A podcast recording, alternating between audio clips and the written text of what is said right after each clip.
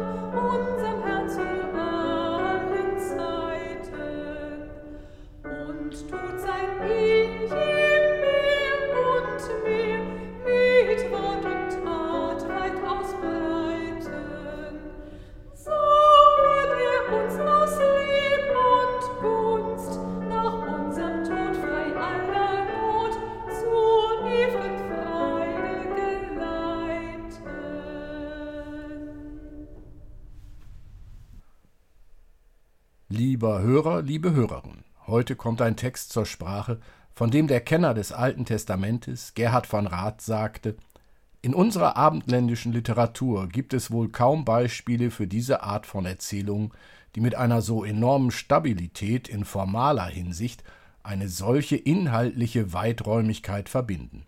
An ihnen haben, wie an einem alten Haus, viele Generationen herumgebaut.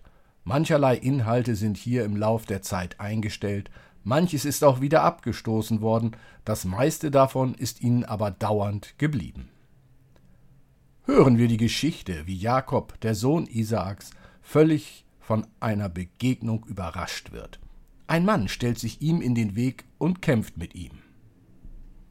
Und Jakob stand auf in der Nacht und nahm seine beiden Frauen und die beiden Mägde und seine elf Söhne und zog durch die Furt des Jabok. Er nahm sie und führte sie durch den Fluss, so dass hinüberkam, was er hatte. Jakob aber blieb allein zurück. Da rang einer mit ihm, bis die Morgenröte anbrach. Und als er sah, dass er ihn nicht übermochte, rührte er an das Gelenk seiner Hüfte, und das Gelenk der Hüfte Jakobs wurde über dem Ringen mit ihm verrenkt. Und er sprach, Lass mich gehen, denn die Morgenröte bricht an. Aber Jakob antwortete, Ich lasse dich nicht, du segnest mich denn. Er sprach, Wie heißt du? Er antwortete, Jakob. Er sprach, Du sollst nicht mehr Jakob heißen, sondern Israel, denn du hast mit Gott und mit Menschen gekämpft und hast gewonnen. Und Jakob fragte ihn und sprach, Sage doch, wie heißt du? Er aber sprach, Warum fragst du, wie ich heiße? Und er segnete ihn daselbst. Und Jakob nannte die Stätte Pnuel, denn ich habe Gott von Angesicht gesehen, und doch wurde mein Leben gerettet. Und als er an Pnuel vorüberkam, ging ihm die Sonne auf, und er hinkte an seiner Hüfte. Lieber Hörer, liebe Hörerin, eine Geschichte wird hier erzählt, und von einem Redakteur bekommt diese alte Sage einen neuen Zusammenhang, eine neue Aussage verpasst. Diese Geschichte kann als Erklärung herhalten, woher der Ort Pnuel seinen Namen hat. Diese Geschichte kann als Erklärung dienen, woher der Name Israel stammt. Möglicherweise hat der hier hinkende Jakob auch den erklärenden Hintergrund für einen heiligen Tanz abgegeben, der hinkend aufgeführt werden musste – und mit dem Schlag auf den Ischiasnerv, der Jakob hinken lässt, kann begründet werden, warum der Ischiasnerv beim zum Verkehr gedachten Tieren vorher entfernt werden muss. So finden sich schon vier Gründe, warum diese Geschichte erzählt worden ist. Einen fünften gibt es auch. Diese Geschichte wird erzählt, weil Jakob ein Betrüger war. Jakob hat Esau den Segen des Vaters abgeschwindelt. Das berühmte Linsengericht. So etwas darf nach den Vorstellungen des Alten Testamentes nicht ungestraft bleiben. Deshalb wird Jakob von Gott mit dem Schlag bestraft. Das eigentlich Wichtige dieser Geschichte ist eine weitere Ebene, eine ganz und gar auf Gott bezogene Ebene. Diese Geschichte behandelt auf dieser Ebene die Frage, wie Gott zu seinem Volk steht. Immer wenn die Frage auftaucht, ob an Gott weiter geglaubt werden kann, wird sie erzählt. Immer wenn die Zweifel an Gott aufkommen, kann diese Geschichte erzählt werden. Kann ich an Gott glauben, auch morgen noch? Diese Frage beantwortet die Geschichte vom Kampf zwischen Jakob und Gott. Der Glaube ist ein ständiges Ringen mit Gott. Der Verstand will es nicht begreifen, das unendliche Wesen Gott. Allein schon der Begriff Wesen, kann ich Gott damit beschreiben? Mose wird Jahre nach Jakob aus dem Dornbusch die Worte Ich bin, der ich bin hören. So übersetzt es die Jerusalemer Bibel oder auch die Übersetzung Hoffnung für alle. Auch diese Antwort befriedigt den Verstand nicht. Die Geschichte von Jakobs Kampf ist ein Zeugnis für die Entwicklung des Glaubens. Zu keiner Zeit war der Glaube an Gott fertig. Immer haben Menschen über Gott nachgedacht. Und die Ergebnisse ihres Nachdenkens sind oft in der Bibel wiederzufinden. So zu tun, als hätte Gott selbst die Bibel mit Hilfe menschlicher Medien als sein ewig unveränderliches Wort in die Welt gebracht, ist entweder naiv, blauäugig oder bewusst manipulativ. Die Geschichte Gottes, der uns im Alten und Neuen Testament begegnet, ist nicht aus einem Stück, nicht wie eine Glocke aus einem Guss. Viele Gedanken, Vorstellungen und Einflüsse finden in ihm zusammen. So ist das Gottesbild des Alten Testamentes in den vielen verschiedenen christlichen Konfessionen wie katholisch, orthodox, evangelisch und freikirchlich zu finden, aber natürlich auch im jüdischen Glauben und im islamischen Glauben. Im Gottesbild des Alten Testamentes finden sich für viele verschiedene religiöse und kulturelle Vorstellungen Anknüpfungspunkte. Das Alte Testament ist ein Buch, an dem viele verschiedene Menschen gearbeitet und geschrieben haben. Es bleibt dabei. Der Glaube ist ein ständiges Ringen mit Gott. Davon erzählt die Geschichte Jakobs. Davon zeugt das Alte Testament. Gott ist ein Gott, der sich entwickelt. Gott ist ein Gott, der wird. Martin Buber hat nicht wie Martin Luther Ich werde sein, der ich sein werde übersetzt, sondern Ich werde da sein, als der ich da sein werde. Mit diesen beiden Übersetzungen wird das Ringen viel deutlicher als mit der Übersetzung Ich bin, der ich bin. Meine Vorstellung von Gott ist nie fertig. Deine Vorstellung von Gott ist nie fertig. Gott lässt sich von mir nicht endgültig fassen. Gott lässt sich von dir nicht endgültig fassen. Ich werde immer weiter ringen müssen. Du wirst immer weiter ringen müssen. Aber es wird deutlich, dass Gott das sein wird, dass Gott da sein wird. Bei allem Ringen, Gott wird da sein, für mich, für dich. Er wird mich und dich überraschen. Amen.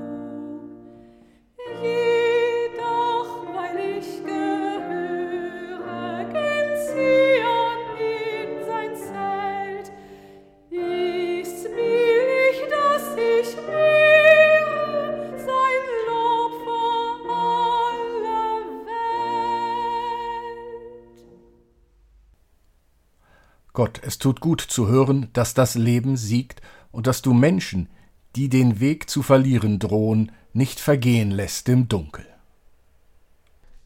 Es tut gut, dies zu hören, darum, barmherziger Gott, nimm von uns unsere Müdigkeit, unser Misstrauen und die bittere Erfahrung, dass die Welt das letzte Wort behält, die Welt, die dich nicht sieht. Damit sie aufleben mit Zuversicht, begegne denen, die bedrückt sind, denen, die sich fürchten vor Menschen, denen, die ihren Weg nicht finden durch die verwirrende Welt. Nimm die Erschrockenen an deine Hand und die Sterbenden. Und in das Leben, das dir widerspricht, gib deinen Geist, damit neu werde deine Schöpfung. Amen. Wir beten gemeinsam mit Jesu Worten. Vater unser im Himmel, geheiligt werde dein Name, dein Reich komme, dein Wille geschehe, wie im Himmel, so auf Erden. Unser tägliches Brot gib uns heute und vergib uns unsere Schuld, wie auch wir vergeben unseren Schuldigern. Und führe uns nicht in Versuchung, sondern erlöse uns von dem Bösen. Denn dein ist das Reich und die Kraft und die Herrlichkeit in Ewigkeit. Amen. Der Segen des Gottes von Sarah und Abraham, der Segen des Sohnes Jesus Christus, von Maria geboren, der Segen des Heiligen Geistes, der über uns wacht, wie Eltern über ihre Kinder, sei mit euch allen. Amen.